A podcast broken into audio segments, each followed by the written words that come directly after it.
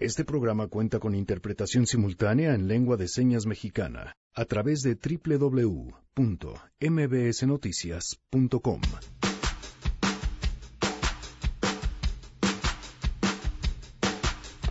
está pasando con la comedia en estos tiempos de corrección política? Tendremos una mesa redonda con unos invitados de lujo.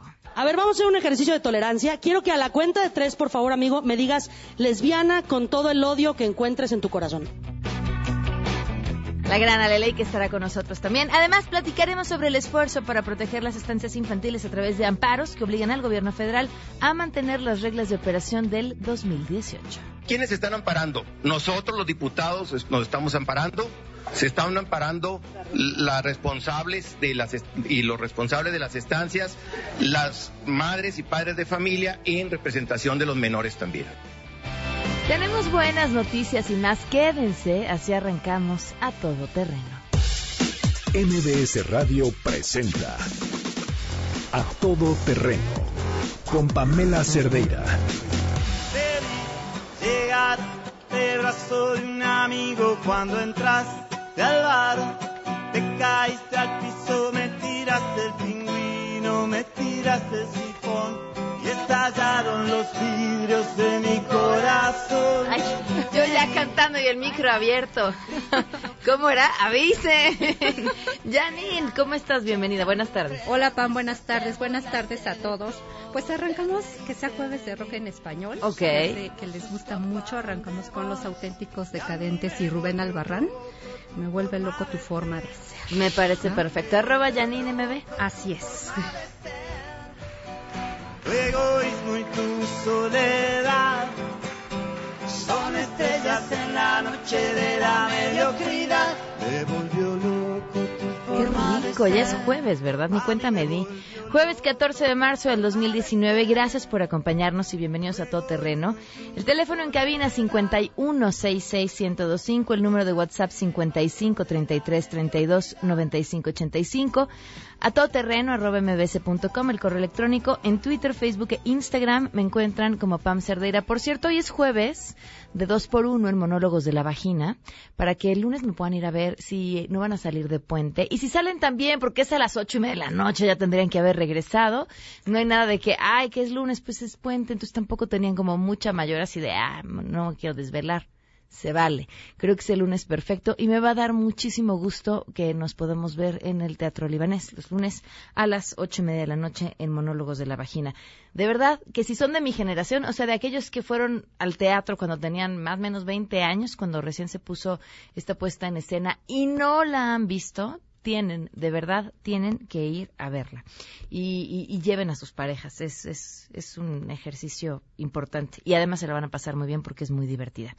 Miguel González en interpretación de lengua de señas. El día de hoy lo pueden ver a través de www.mbsnoticias.com. Vaya, pues hoy el tema del día y que está dando más de qué hablar es lo que pues se presentó en la mañanera. Esta estas denuncias que presenta el gobierno mexicano ante las autoridades electorales por lo que ellos denominan la campaña negra. ¿Se acuerdan de este documental de sobre el populismo que primero se confundía en WhatsApp con uno que realmente un documental eh, ya viejo y demás y con este que sí se hizo, que además se promocionaba en camiones, o sea, tenía publicidad, incluso tenía publicidad antes de saber en dónde se iba a transmitir, que en los mismos camiones en donde se promocionaba ponían la imagen de, de la ahora presidente Andrés Manuel López Obrador al lado de otros eh, mandatarios, y que, bueno, a ver, habría que ser muy ingenuo para no pensar que en efecto, pues es ahora una campaña orquestada para cumplir con el objetivo de atacar al entonces candidato Andrés Manuel López Obrador. Eso era más que obvio y evidente.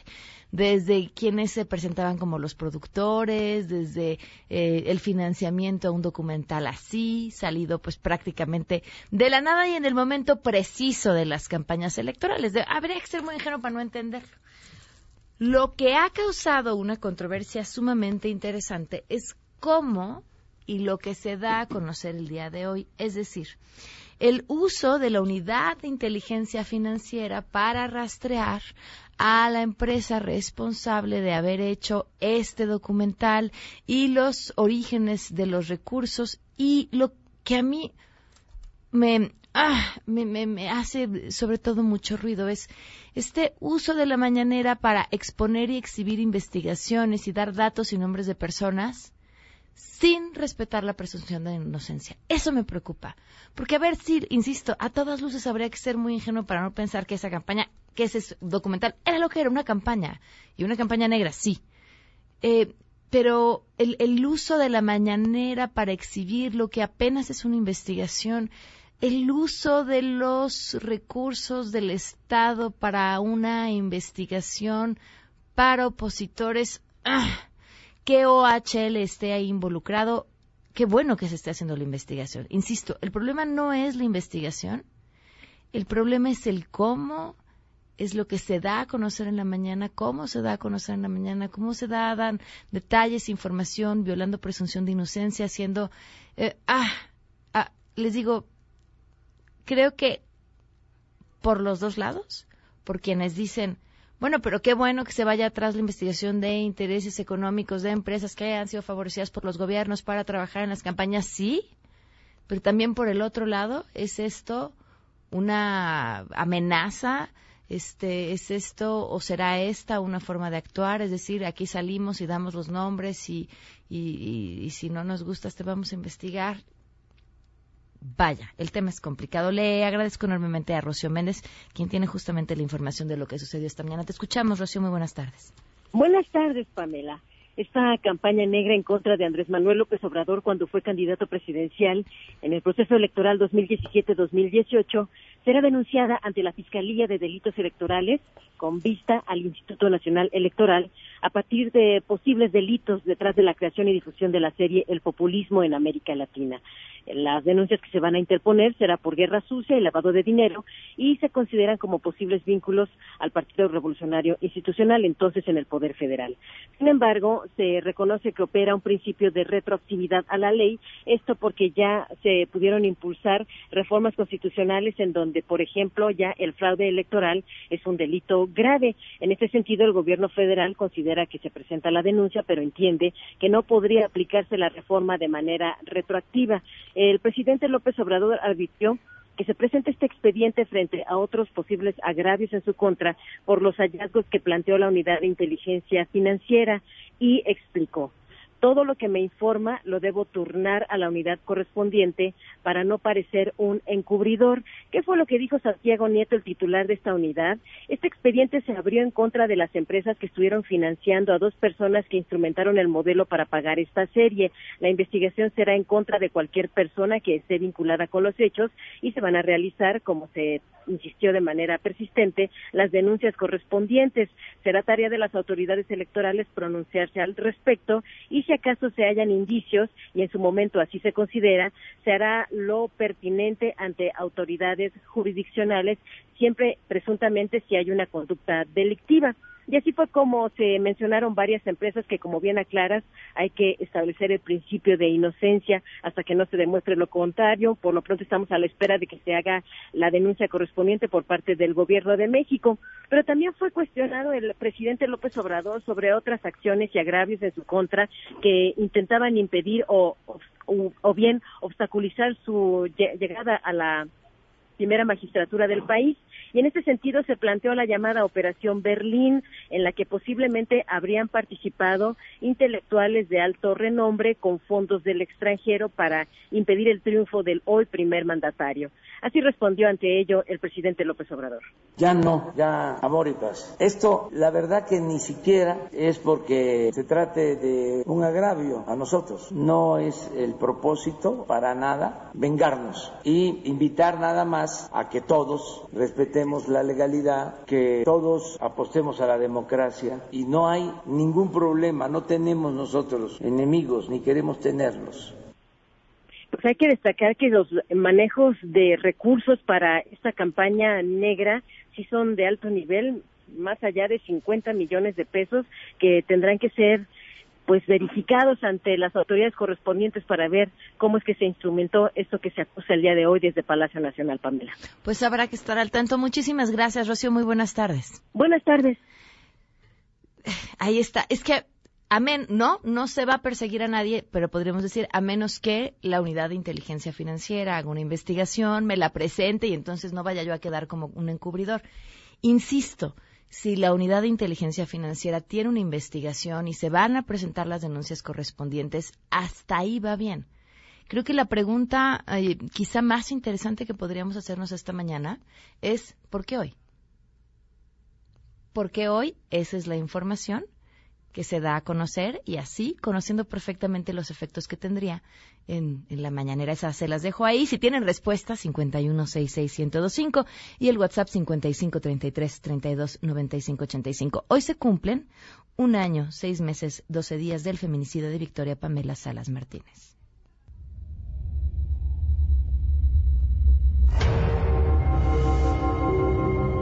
Enojaba con mi esposo porque le decía, ¿cómo no vamos a hacer la voz? ¿Por qué se nos está tratando de, de la vida de alguien? Es mi hija y la mataron. ¿Por qué no debemos de pedir información? ¿Por qué no deben de estar ocultando cosas? Ocultando cosas? Victoria, pues nada. Un año, seis meses, doce días, ha de ser a lo mejor un año, cinco meses que llevamos con este conteo, todos los días recordando que no hay, hasta hoy, justicia tenemos buenas noticias.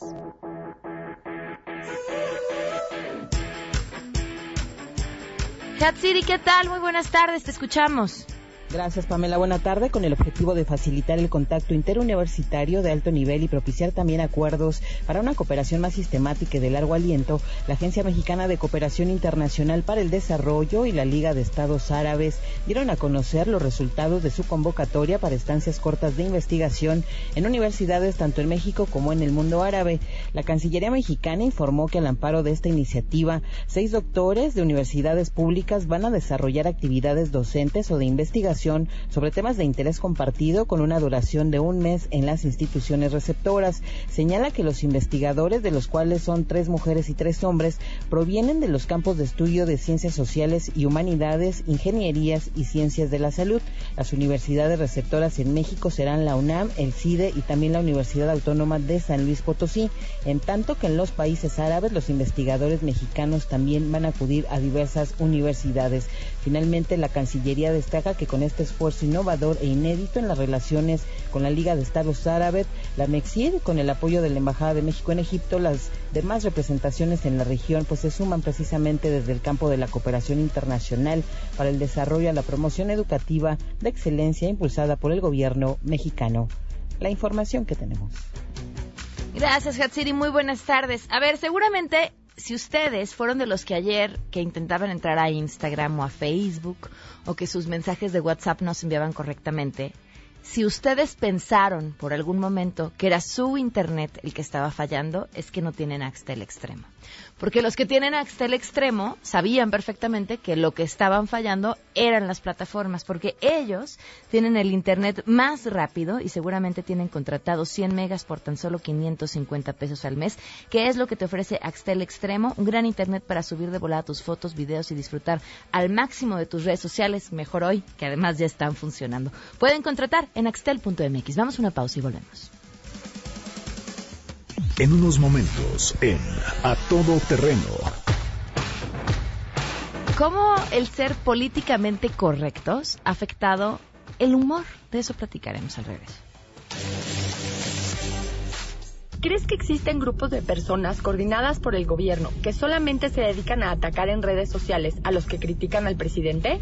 Pues en especial o en particular, yo he estado haciendo mis comentarios al presidente, arrobando su dirección y no he tenido ningún tweet que me digan que deje de comentar o ninguna amenaza, nada por el estilo. Entonces yo creo que no hay nada de bruto en contra del gobierno. Al contrario, debemos de ejercer opinión y debemos de hacer todos eh, comentarios y fuerza. Me gustaría, eh, si en tu Twitter, este Pamela, o en tu programa, pudieras comentar acerca de que efectivamente algunos están eh, sintiendo o recibiendo bots o correos o amenazas.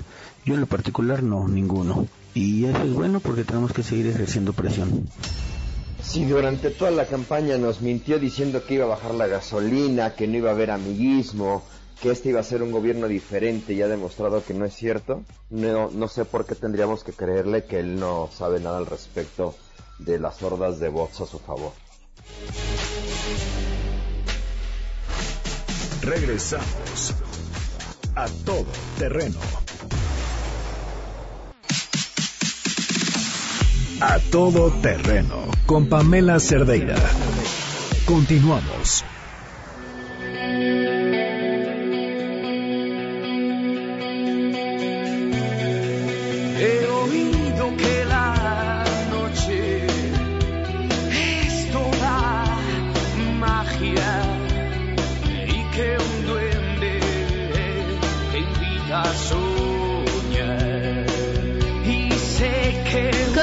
Continuamos a todo terreno. Gracias por seguir con nosotros. Le agradezco enormemente a Jorge Andrés Castañeda, coordinador de proyectos de, del INCO. Gracias por estar con nosotros. Muy buenas tardes.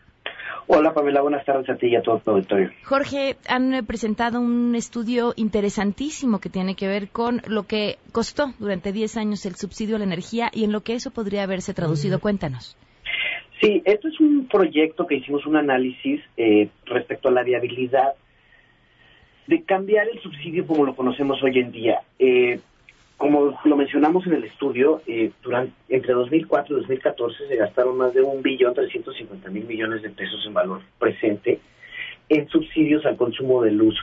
Solamente el año pasado, eh, la Comisión Federal de Electricidad reportó un subsidio de más de 80 mil millones de pesos. Esto es el más grande que el programa Prospera, para hacernos una idea. Ok. Nuestra propuesta es que ese subsidio, en vez de dirigirse al consumo, es decir, a simplemente subsidiar las A tarifas de quemarlo, luz, claro. a quemarlo, pero bueno, es muy importante para muchas familias mexicanas. Este, el 99% de las familias mexicanas, de los hogares, recibimos un subsidio, Claro. pero desafortunadamente este subsidio no va a quien más lo necesita. Eh, se ha demostrado que este subsidio beneficia sobre todo a los hogares de mayor ingreso. Nuestra propuesta parte de utilizar estos recursos para hacer una inversión en los hogares mexicanos en vez de simplemente quemarlo, como mencionabas, en un subsidio al consumo. ¿Cómo podríamos hacer esto? Eh, lo que proponemos es que se invierta de forma paulatina y gradual en paneles solares en los hogares mexicanos para que estos produzcan su propia luz. No quiere decir que esto desaparezca la Comisión Federal de Electricidad y se deje producir por otros medios, simplemente que cada hogar produzca parte de la luz que consume y esto se vuelve una inversión tangible en los hogares mexicanos. Ah, Eh, Jorge, eh, corrígeme si me equivoco, pero eh, más allá de producir, lo que funciona con los paneles solares es que esa energía se regresa a la Comisión Federal de Electricidad porque almacenarla o utilizarla en ese momento sería carísimo. Por supuesto, bueno, se utiliza lo que se necesita en cada tipo de hogar por, el consumo que tiene y el resto se regresa justamente a el sistema de transmisión y distribución de CFE para que sea utilizado en otras partes. Esto permitiría incluso a ciertos hogares que tienen bajo consumo de electricidad generar un ingreso adicional para ellos. Eh, y por lo general los eh, hogares que tienen el menor consumo y que podrían hacer esta venta son hogares de menores ingresos por los cuales se verían beneficiados con este programa. Ahora, voy a hacerle de abogada del diablo. Eh, un proyecto así, que sin duda suena espectacular, implicaría quitar hoy recursos del subsidio, lo que se tendría que traducir en un aumento a la tarifa de luz. No, no se está planteando de esa forma. Se plantea, eh, el caso de estudio que hicimos fue de la ciudad de Mexicali, que como sabes, por las extremas temperaturas Claro. y por el calor y por la radiación solar sería idóneo para lanzar un piloto de este proyecto. El objetivo es ir a hacerlo haciéndolo de forma paulatina. Ahora, se tiene que hacer para los tres grupos de tarifa. El grupo de consumo bajo, que es donde es más rentable, que son los hogares de ba- más bajos ingresos por lo general, el de consumo medio y el de consumo alto. El de consumo alto estaría subsidiando hasta cierto punto el de consumo bajo. ¿no? Eh, y proponemos hacer justamente la ciudad de Mexicali, tanto por, por las condiciones climatológicas que obligan a un altísimo consumo de electricidad, sobre todo para aires acondicionados, así como las condiciones de, de radiación solar. eh, si me México es uno de los países con mayor potencial para energía solar del mundo. Eh, más allá del Valle de México, que es donde estamos más familiarizados algunos de los que somos chilangos, en el resto del país la radiación solar es de las mejores que hay en el mundo y el potencial para generar electricidad renovable y limpia es altísimo. Ahora, eh, esto lo, presen- lo acaban prácticamente de presentar. ¿Han tenido respuesta favorable para que por lo menos este piloto pudiera ser una realidad? Eh, si se presenta este proyecto, este que llevamos realizando algunos meses el día de ayer, hasta ahora yo no tengo ningún indicio de que haya habido una, un contacto con ninguna de las autoridades del gobierno. Uy. ¿Y lo buscarán? Eh, bueno, nosotros como siempre trabajamos con los tomadores de decisión, este, proveyéndoles con insumos de la información y análisis que nosotros realizamos. Eh, por supuesto que sí. Ok, pues estaremos al tanto de lo que suceda con este proyecto, de verdad muy interesante. Te agradezco mucho que nos hayas acompañado esta tarde. Si me permites nada más un comentario final, que también es un otro de los beneficios que no está cuantificado en el estudio, pero que se debe tomar en cuenta. Si este proyecto se llegara a realizar, podría detonar la creación de una industria muy grande de fabricación e instalación de paneles solares. Claro. Eh, en Estados Unidos ya son millones de empleos que existen de esta industria. Y por otro lado existen mecanismos de financiamiento para cubrir los costos iniciales a los cuales los hogares mexicanos ya tienen acceso, como son eh, créditos del Infonavit, eh, que son para mejoramiento de vivienda, u otros tipos de crédito donde vemos financieramente viable eh, financiar este proyecto. No, y además, supongo que eh, creces eh, la industria de la energía solar y además automáticamente tendría que bajar el precio de los mismos paneles solares, lo que se es. traduce en cosas buenas para todos. Así es. Pues te agradezco muchísimo por tu tiempo. Muchísimas gracias, muy buenas tardes. Hasta luego. Nos acompaña también Mario Mata, diputado de la bancada del PAN. Eh, gracias por estar con nosotros. Muy buenas tardes. Muy buenas tardes, Pamela, muy amable. Eh, esta oportunidad para poder comunicarnos con toda la gente que le, que le escucha, que sé que es mucha su audiencia. No, no, ha, no ha quedado en el olvido el asunto de la modificación a las reglas de operación de las estancias infantiles, que estas nuevas reglas de operación no obligan que el recurso recibido sea utilizado en una estancia. Y ustedes han eh, decidido tomar una vía para modificarlas. Cuéntanos. Así es. Mira, eh, va un poquito más allá que eso. Claro que es medular el que, el que no lo reciban las instancias, el recurso que sea a través de los padres. Pero lo más importante es, dentro de los agravios que ponemos, el primero es el interés superior del menor. Es algo que está plasmado en la Constitución, artículo cuarto, párrafo nueve, y sobre todo que las políticas de desarrollo social en cuestión de la niñez deben ser progresivas y no regresivas. ¿Por qué está regresiva? En primer lugar, porque se le quitan dos mil millones de pesos al programa de estancias infantiles, o el que se llama ahora bienestar para los niños, hijos de madres y padres trabajadoras. Ese es el primer punto. El otro agravio que nosotros vemos es que abrogan el, el derecho de las, de las estancias infantiles, las desaparece prácticamente. Le voy a decir por qué. Eh, el, el nuevo, las nuevas reglas establecen que solo va a ser para municipios que estén calificados como alta marginación y municipios indígenas. Eh, por ejemplo, en Chihuahua nos dieron cinco municipios serranos donde no hay ninguna estancia, pero se les olvida que la pobreza es totalmente urbana. En Juárez, en Chihuahua, en Delicias, en Parrales, donde se necesitan las estancias, prácticamente están desapareciendo las 10.000 estancias de todo el país y están dejando en un estado de indefensión a 329 mil niños cuyos padres no tienen otra opción. ¿Tienen, Le- ¿tienen sí. sensado eh, o idea de qué cantidad de eh, madres van a dejar de recibir el subsidio porque no están ubicadas en las zonas donde estas nuevas reglas de operación lo establecen?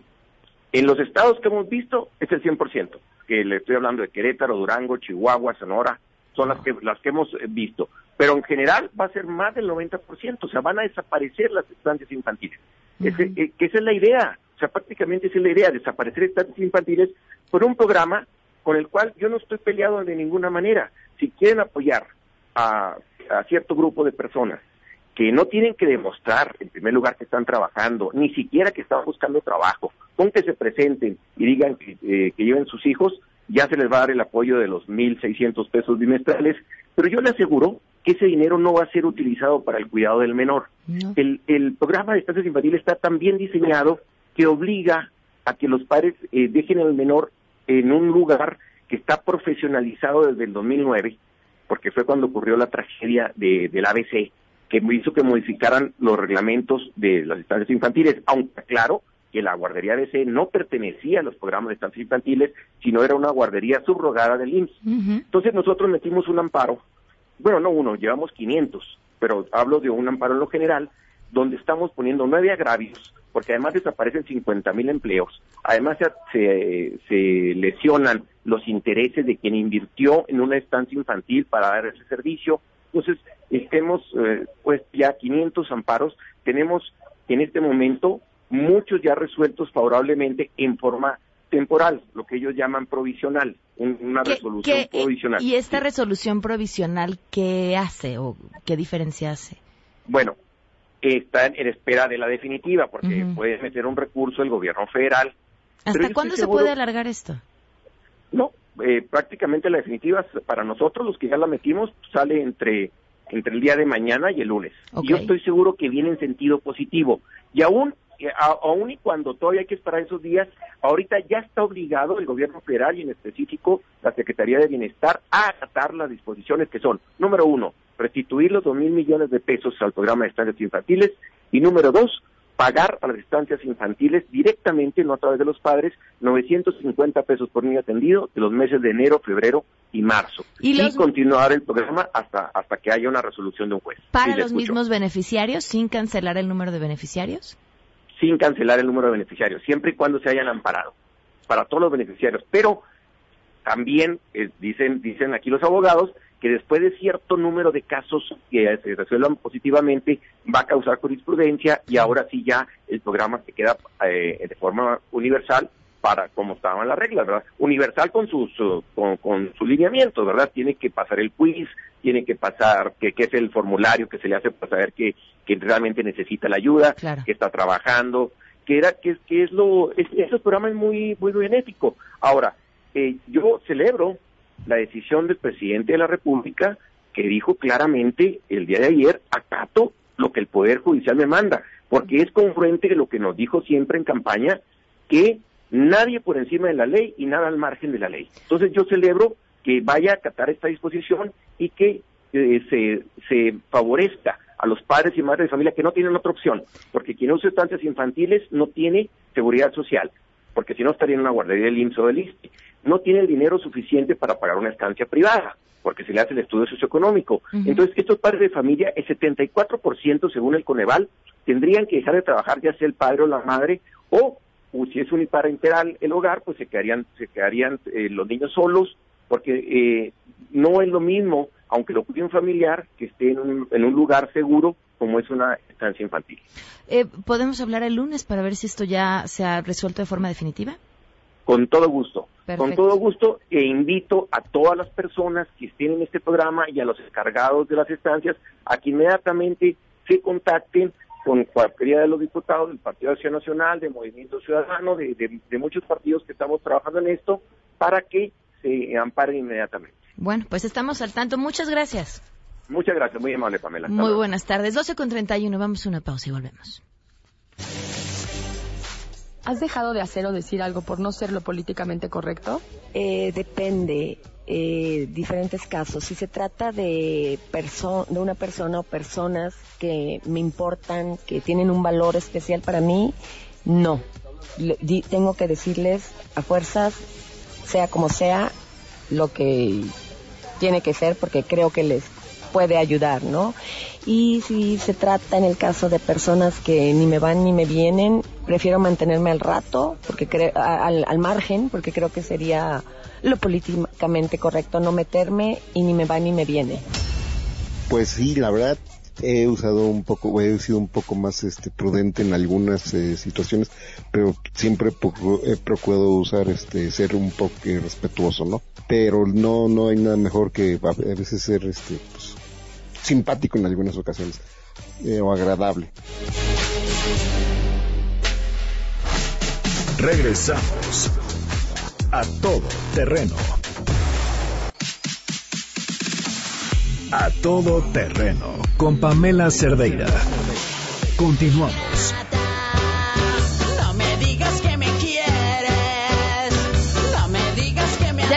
Justamente eligió esta canción para arrancar porque esta mesa en la que vamos a hablar acerca de lo políticamente correcto en la comedia o cómo ha modificado a la comedia, eh, esta canción ya no la tocan justamente por ser políticamente incorrecta.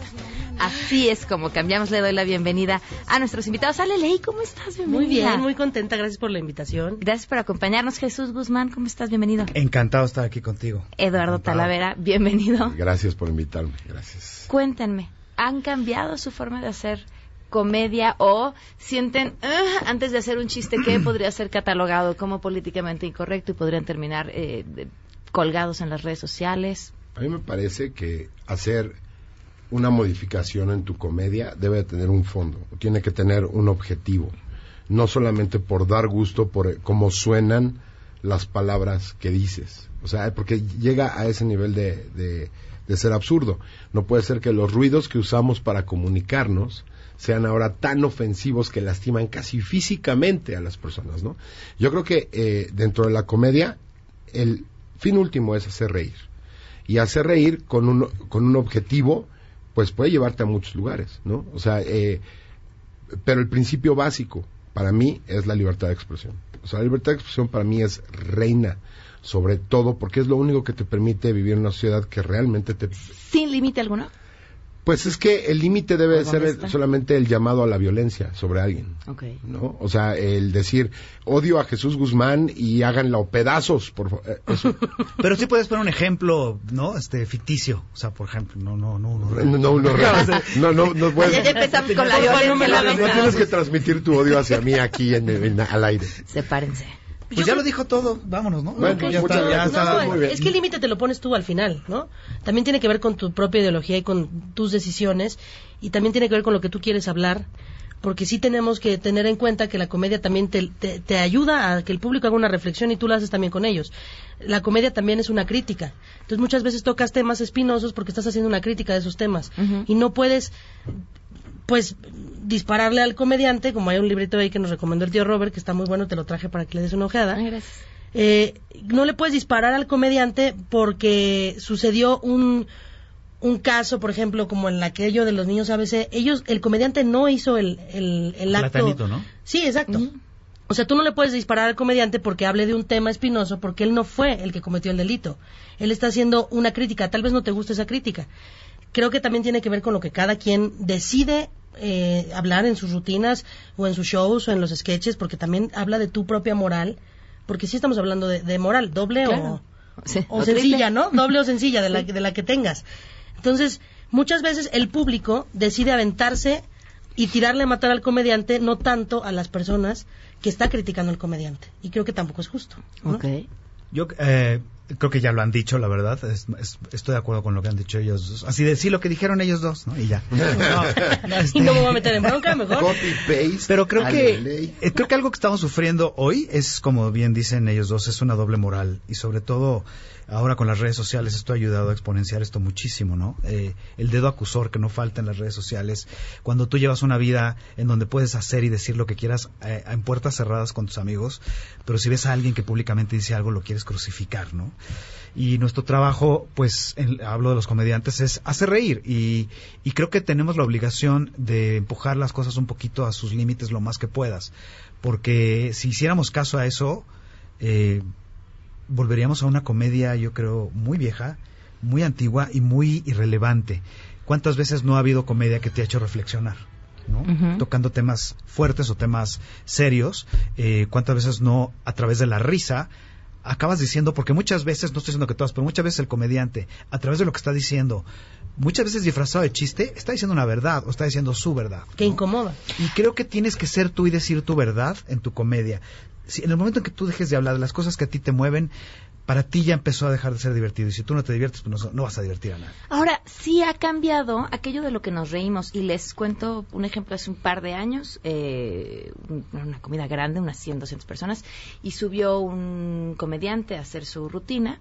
Nombres. No, sabes que no lo recuerdo y no quiso venir, entonces no lo vamos a cierto. Exacto. Y, este, Exacto. y todo el tiempo era las viejas, las viejas, las viejas, las viejas. Y yo volteaba a ver a todas las mujeres que estábamos ahí y eran unas caras, o sea, entre nosotras, ¿no? Sí. Pero es claro, las mujeres quizá estamos más sensibles a esos temas. La gente no se reía tanto. terminó el show y el comentario de los hombres era en la, en la mesa fue, no fue qué chistoso, fue, se pasó con las mujeres, ¿no? Eh, Entonces, quizás sí hay dentro de esta, como nos convertimos en personas más políticamente correctos, ya no nos hacen reír tanto las mismas cosas. Yo creo que depende. Eh, yo tengo uno de los sets de comedia que, so- que más provocan ese tipo de... Bueno, no ese tipo, porque yo sí hago reír, pero... Luego te digo quién fue. Eh, pero en verdad es como, por ejemplo, eh, mi, mi, mi especial del año, del- de hace, hace dos años para Comedy Central se llamaba Frágil. Y entonces hablaba yo de que cómo las mujeres son mejores que nosotros en muchos aspectos y bla, bla, bla, bla. Después de otras tres o cuatro rutinas anteriores donde decir, oye, yo sufro esto de mi mujer o de la que fue mi ex o de la persona que tal. Si la gente se ríe es porque encuentra identificación Claro. con el tema. Entonces, si tú estás hablando de algo con lo que la gente se está identificando y encuentra que hay un punto para reírse, es comedia que está correcta. Ahora, no puedes echarle la culpa al comediante si estás escuchando de fondo las alaridos de risas para el caso que estás hablando del que tú quieras, ¿no? ¿Por qué? Porque tú estás diciendo, ahí hay, digamos, eh, unos squats que llenan arenas, ¿no? Kevin Hart, por ejemplo, tiene 30 mil personas riéndose y vas a echarle la culpa a él de que esa comedia funciona. ¿Cómo? ¿Cómo exactamente me vas a decir que él está mal y también todos esos 30 mil, porque yo vivo en esta realidad woke, porque ahora soy un snowflake que no puede escuchar una palabra porque eh, lo considera como una microagresión. O sea, es un límite ya que es como un macartismo ideológico. O sea, si tú dices este, esto, te estás con eso es policía del pensamiento. Y creo que eso no ayuda a nadie, porque es justamente lo que ha afectado a minorías y a grupos vulnera- vulnerables. Yo le decía a Leley, justamente el problema de que tú puedas decir en público, yo soy lesbiana, era algo castigadísimo. Nadie sabía. Talavera. Ah, porque te ven en la tele y dicen, eso es 100% heterosexual. Se ve súper straight. Se ve súper straight. no, bueno, y luego también uno se dedica a decirlo. O sea, sí tienes razón, pero también creo que sí el humor ha cambiado. El humor blanco de hace 20, 30 años era pégale al gordo, ¿no? Búrlate del tonto, pégale al gordo, este, vístete de mujer, si eres hombre, y si puedes, jotea un poco, ¿no? Porque ese era el humor blanco. No, Y- tienes toda la razón. De hecho, Y hoy ya es políticamente incorrecto hablar de todo eso. Yo también creo que hay que, hay que tener conciencia de que el público es inteligente y el público también está pidiendo cosas diferentes. Yo estoy del otro lado. Yo también soy, en mi rutina, soy súper feminista y luego a los hombres los veo como que les pica todo cuando estoy diciendo todas las cosas que también hacen los hombres, ¿no? Porque a pesar de que no salgo con hombres, pues me sé todas las historias de mis amigas y digo, ¿es en serio? O sea, ¿cómo pueden soportar esto, esto, aquello y el otro? Y se acaban riendo un poco incómodos, un poco de nervios y un poco también porque se dan cuenta que podrían cambiar todo eso y que tal vez sus relaciones mejorarían mucho. Sí es incómodo, pero hay que decirlo porque pues no puedes andar por la vida tratando de hacer comedia para agradar. La No. comedia es para incomodar también y esa, esa incomodidad es la que te hace que que te rías. Y sabes qué? Que eso es muy bueno porque entonces ambas cosas pueden convivir. O sea, el problema es que una, un discurso no elimina al otro, a menos que intentes hacerlo de esa manera, que es como lo que intenta hacer la, ser políticamente correcto, que empezó con el libro este de Dinesh de Souza y de este Kimball, se llamaba, que hablaba justamente de cómo es que estamos afectando hacia afuera. Y yo creo que es, imagínate, por ejemplo, el humor negro, ¿a ti ¿te gusta el humor negro, Chucho? Sí, claro, Pues muchísimo. a todos los mexicanos. Muchísimo. No, no es cierto. No a todo mundo. No. Depende qué toques de humor. Hay pa- mira, te voy a decir qué pasa. También hay humor negro que también tienes que saber enfocarlo. O Claro, sea, totalmente. tú te puedes reír. El problema de México es que nos rasgamos las ropas muy rápido, las vestiduras, sin, sin escuchar bien. Si tú ahorita vas a decir un chiste de una tragedia que acaba de ocurrir, me lo voy a inventar, en Guadalajara un, un deslave. Y si tú vas a empezar a hablar del deslave, ya la gente ya, ya, no, ya no escucha lo demás. Ya desde ahí ya se ciega, se cierra. y Va a hablar del... Tú te puedes burlar de las autoridades, te puedes burlar de los responsables, Del te mismo puedes burlar de la negligencia, del deslave. No necesariamente te tienes que estar burlando de las, las víctimas, víctimas. ¿me explico? Hay formas también, creo que, de atacar a veces eh, eh, el humor negro. Vamos a una pausa y regresamos. Ah, no, si me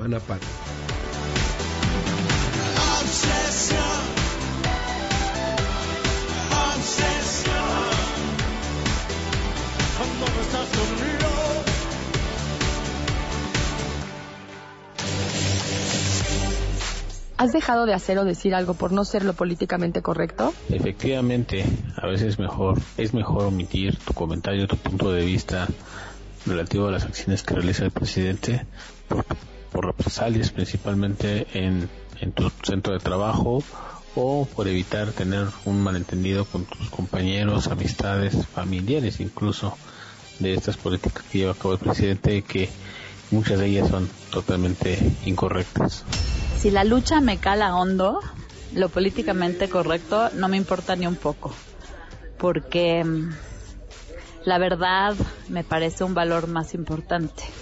Sin embargo, si no es una lucha personal o no es algo en donde estoy comprometida, lo dejo pasar y le, le doy mano izquierda. Regresamos a todo terreno. A todo terreno con Pamela Cerdeira. Continuamos.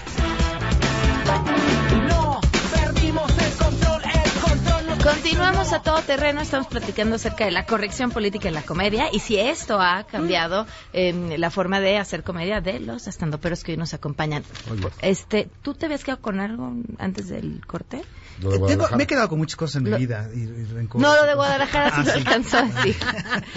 Este, no, eh, nada más quería decir, pero es que no, no quiero desviar el tema, pero, pero también otro tema es que la, la, la comedia surge un poco para el comediante también desde la crisis, la crisis propia, o sea, de, de tus, eh, todas tus traumas de chico, este, tu- tus miedos, tus, to- todas tus broncas, de ahí surge mucho la comedia. Entonces, es muy fácil que la comedia se vaya a lugares, hacia lugares fatales porque, porque desde ahí viene. Entonces, si tú estás contando tu drama y tus problemas, todo eso, pues ya de ahí se presta mucho a que a lo mejor hay otro en el público que sufrió lo mismo que tú, pero no le parece lo que estás diciendo, aunque se está identificando de alguna manera, pero tú estás hablando de tu, tu situación, ¿no? O sea, que hablábamos ahorita un poco de fuera, de esto aquí afuera, que es, eh, un judío se puede burlar de los judíos, pero no de los cristianos porque no es cristiano. Entonces, un cristiano se puede burlar del cristianismo, pero no de los judíos porque no es judío. Y ahorita ha habido gente que ha roto estas barreras, ¿no? O sea, claro. Sasha Baron Cohen, por ejemplo. Sasha Baron Cohen se burla de todo Todos, el mundo sí, a vale. todas horas Sí, y le vale. Yo creo que la mejor muestra de equidad e igualdad con tus compañeros humanos, o sea, con todos los animales que no tenemos cola, es justamente el meterlo al mismo balde donde todos nos batimos en duelo, en amor, en cariño, en guerra, en humor. Es justamente el no dejar fuera a nadie. O sea, es para mí el límite de la corrección política en mi vida personal, es el límite de la decencia humana.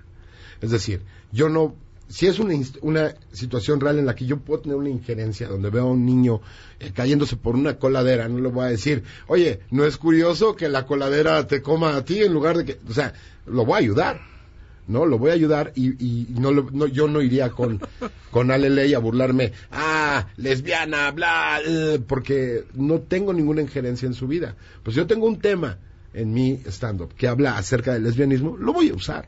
Lo voy a usar y hay veces que se requiere provocación y hay veces que se requiere eh, sorpresa y hay veces que se requiere un poco llamar la atención en el escenario para que te volteen a ver eh, en un tema específico. Pero Ahora sí que como quien dice, el que se sube se pasea. O sea, porque también el público Claro. va a ver el show a reírse de ti. O sea, contigo, pero también ti. un poco en el stand-up de tus desgracias, como dice Jesús. Y ahora la corrección política aplica solo para los que tenemos cara, porque en las redes sociales te pueden decir las peores eh, claro. atrocidades y ahí no hay corrección política, ¿no? Y tratan de ser, lo que decías, ¿no? Si me vas a bulear, si vas a ser troll, pues hazme reír. O sea, porque yo sabes cuántos me han mandado de que soy gorda y que soy lesbiana, pero ninguno es bueno. Y digo, mándenme uno para que lo meta a mi rutina, ¿no? Porque, o sea, si, Claro. si quieren si quieren fregar al de al lado, pues también tienen que ser un poco ingeniosos. Por eso nosotros estamos del lado del escenario y no, no abajo, ¿no? Y hay una máxima también que es este, tú no puedes llegar al salón de clases y empezar a sapear gente así de aquí y por allá. Llévate con ellos, hazlos reír tantito, y ya que te los ganaste, que son tus amigos, entonces ya puedes tener la confianza de soltarle un zape al de acá y al de acá. les puedes y poner empiezas-. Y empiezas riéndote de ti. O sea, yo sí llegaba al salón y el primero de clases y era así, ok, ya llegó el chaparro narizón, este orejón, de- que dices, ya, ya, ya, ya que me va a decir el otro, ¿no? Ya me reí de mí, entonces ya tengo chance también, entonces decirle al de enfrente que anda pinche mugre gordito, ¿no? O sea, pero, pero, pero se vale cuando tú también ya te metes a ese a ese balde, ¿no? Y te sumerges tantito, te da un poquito de permiso, a veces y hasta ciertos límites, de jugar un poco con lo que tienes alrededor. ¿En dónde podemos ir a verlos?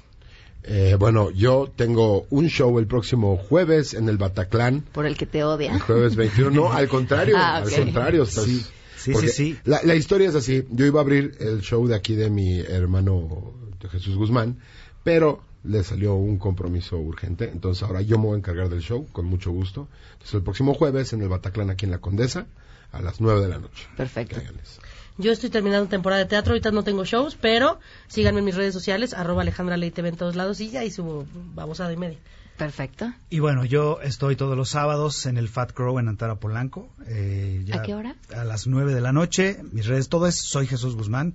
Ahí estamos. Este, ¿Por qué siempre hablamos en plural de nosotros? No sé. Bueno, ahí estoy desde hace siete años y este, Y hablo. pues este show es nuevo. Tú y todas tus personalidades. Este show es, Claro. sí, sí, es, que, es que somos varios. Él y su es- ego. Es verdad. es- las vo- yo y mis voces.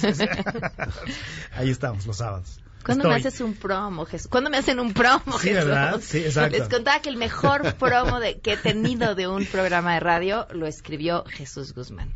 Y cada vez que pienso en hacer un buen promo, me inspiro, pero no me sale. O sea, me acuerdo de ese que escribiste. Muchas gracias. Gracias a los tres por Gracias ti, la invitación. Encantados ti. de la vida. Muchas gracias. Y de esto se hablará en las próximas horas.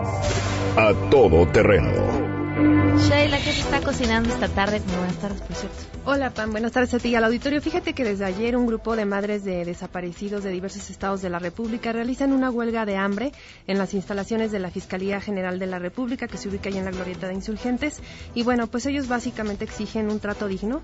Eh, ellos eh, están pues muy descontentos con el, el trato que se les ha dado eh, en las últimas eh, reuniones que han tenido con, con autoridades federales. Exigen que se liberen plazas para la Comisión Nacional de Búsqueda, que realmente pueda comprometerse a abrir las fosas que ellos tanto exigen y que ellos mismos han ido a buscar a sus desaparecidos. Eh, sin duda es un tema que en los próximos días estaremos escuchando y seguramente se le cuestionará al presidente en las mañaneras. Perfecto. Gracias. Muchísimas gracias, Sheila. Oigan, y también les cuento ya rápidamente antes de irme. Hay una, bueno, mañana se va a llevar a cabo en diferentes escuelas, estudiantes en diferentes lugares del mundo, una protesta en contra del cambio climático. Ellos están eh, siguiendo el ejemplo de una chava en Suecia de 16 años que desde hace 20 semanas, los viernes, estado faltando a la escuela para ir a protestar en contra del cambio climático. Entonces, muchos chavos en diferentes países, incluso en México, ya he oído algunos, pretenden faltar a la escuela en forma de protesta. No sé si se vayan a ir a parar afuera del Parlamento o no, o en Congreso en México, pero pretenden faltar a la escuela. Nada más ahí les paso el dato. Vamos, nos vamos a quedar en mesa para todos. Y ahora ya ha pasado el tiempo, parece que fuera ayer. Desde que desapareciste del concierto, yo no te he vuelto a ver. Ya no recuerdo tus ojos, ni siquiera tu mirada. Tan solo puedo acordarme de la... MBS Radio presentó a Pamela Cerdeira en A Todo Terreno. Te esperamos en la siguiente emisión. A Todo Terreno, donde la noticia eres tú. MBS Radio, en entretenimiento, estamos contigo.